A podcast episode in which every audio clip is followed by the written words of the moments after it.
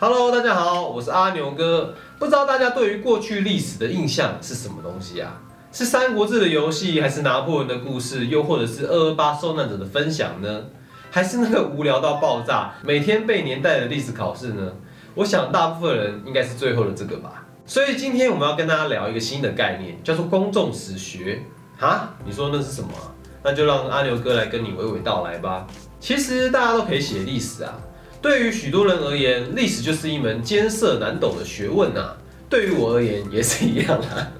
光是听到几百年前人民跟事件啊，就够让人晕头转向了。那到底我们干嘛要学历史啊？他们的故事又跟我们有什么关系啊？哎，其实就真的有关系耶。如何诠释历史这件事情啊，一直以来大多都掌握在统治者的手中。直到今天教育部所颁定的历史课纲啊。其实也是一种国家主导国民认识自己从何而来的结果哦。在过去啊，大家普遍都不识字的时代，掌握了历史，就等于掌握了当时人们对于认识这个世界的方式啊。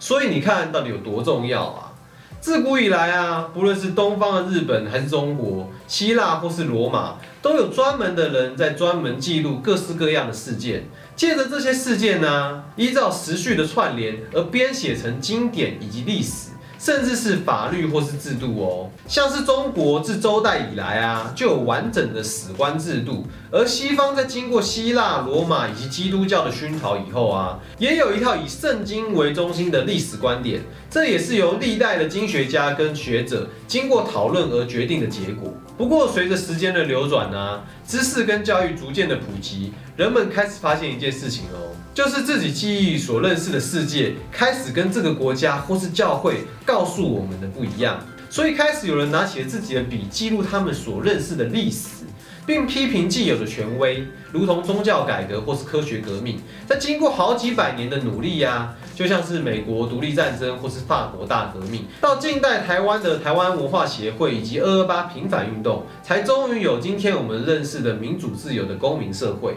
也使我们每个人都有出版跟言论的自由，能够书写自己的过去、现在跟未来等等，这都是前人努力所带来的结果。到了一九三一年呢，美国历史学家卡尔贝克提出了“每个人都是他自己的史家”这个概念。贝克认为啊，当我们在做平时的记忆、分析事物，最后提出解决的方法的过程。其实就是一种建构历史的过程哦。其实每个人都是有书写历史跟建构历史的能力，因此啊，历史除了有日常事物的实用性，更能拓展并丰富我们的生活世界。所以一切活着的历史都可以是当代史。光靠记忆的图像啊，是无法完全真实而完整的。而重建历史事实的这个过程啊，其实也是需要一点点想象力，并与个人的利益啊、渴望还有情感需求相关联。而在演讲的最后啊，贝克提到历史学者之所以不一样，在于历史学者肩负了存留以及传递社会记忆的任务哦。历史事实毕竟不是冰冷坚硬的东西，历史叙事必须包含着事实还有诠释，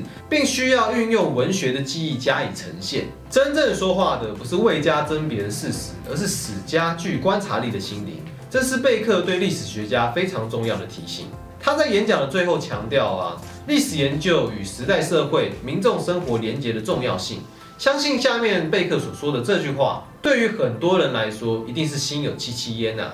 毕竟啊，死气沉沉无人阅读的历史作品，对于世界是不会产生任何作用的。在这场演讲以后啊，公众史学或者称作大众史学开始逐渐发展了起来。相信你听到这边一定觉得很奇怪，讲了这么多啊，那到底公众史学是什么东西嘞？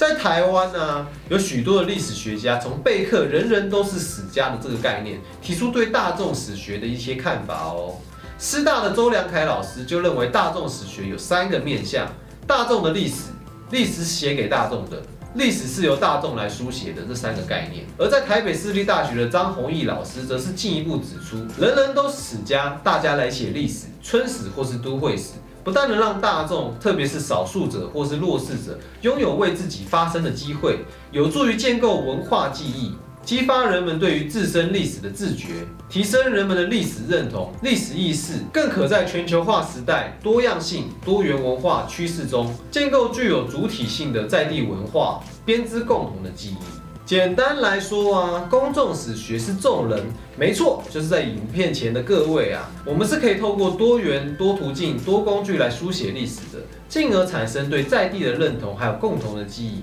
借由博物馆、电影、网站、YouTube 等公众领域的平台，或是借由写春史的行动，带动社区的营造，凝结社区的认同。让人们借由更加认识历史、贴近历史的这个过程，使自身了解自己在公民社会里面的角色，进而提升公民参与、公民素养的这个目的，这也就是公众史学的功能。香港的梁元生老师也指出，公众史学对于当代社会有三个意义：一是应用的历史，为社会提供资源跟解决问题的史学。二是大多数人的，是人民和群众的历史；三是史家属于对公共事务以及集体的利益的关注所做的历史研究。而中央研究院的张荣志老师更进一步提出，公众史学也包含着公共史学的概念。公共史学的意义是，历史应牵涉到当代知识的民主化、学院研究的公共化以及提升公民历史素养等方面的工作。主要是在于思考历史的知识如何有助于民主社会的发展跟公共领域的实践。也因此啊，就我的学习笔记来说，让公民认识历史、参与历史、创造历史，如同我们参与反红梅总统大选以及访问香港，这些都是让这个国家的公民能够参与社会，应该就能够更进一步的提升公民素养。像以前在戒严的时候啊，国家都会告诉我们，蒋中正是伟大的领袖，世界的伟人。也随着解严以后啊，许多的公民运动跟人们持续的书写跟他们有关的记忆跟历史，我们对于蒋中正的形象还有非常大幅度的改观哦。其实转型正义的工作，第一件事情就是厘清历史的真相，并借由着过去的经验来反省，来做到真正能够审判跟和解，以防悲剧的再次发生。其实这都是需要历史的帮忙跟协助的。讲到这里啊，一定会有人问阿牛哥：“哎，阿牛哥，啊，照你这样讲啊，公众历史是不是就是把历史变得简单，然后变得有趣的意思啊？”呃，由于啊，我们最近一直被观众念学术品质降低啦，变得简单，应该又会被观众骂。但希望艰涩难懂的公民知识能够用影片的方式呈现，分享给大家，确实是我的学习笔记一直以来努力的目标。也因此啊，公众历史专题就是以这样的精神出现的专题，希望借由着参与历史的对话，展现出公民坚持民主自由、参与社会以及多元认同的价值。读历史学科不再只是背年代的考试科目，而是让大家能够更有民主素养、更能多元思考的对话学科。成大历史系的陈恩安老师就提到啊，公众史学虽然有承认跟尊重多元的特质，但并不代表必须侧守学术历史所发展出来的原则哦。学术的原则仍然是值得参考的。只不过啊，未来的历史知识不会再以宣誓、背书或是转述美好未来的许诺的形式来呈现，而是不断相互碰撞、激发对话而产生的各种意见。因此啊，在这个基础上，公众历史其实具有非常强烈的启蒙色彩的。只是这个启蒙并没有伟大的救星，而是让每一个人都有机会参与正在创造的历史。好，那噼里啪啦说了这么多啊，阿牛哥最后有三个问题想要请教大家。一，你认为历史对于公民社会的意义是什么呢？二，你觉得自己有能力来书写历史吗？三，有没有特别印象深刻的历史故事呢？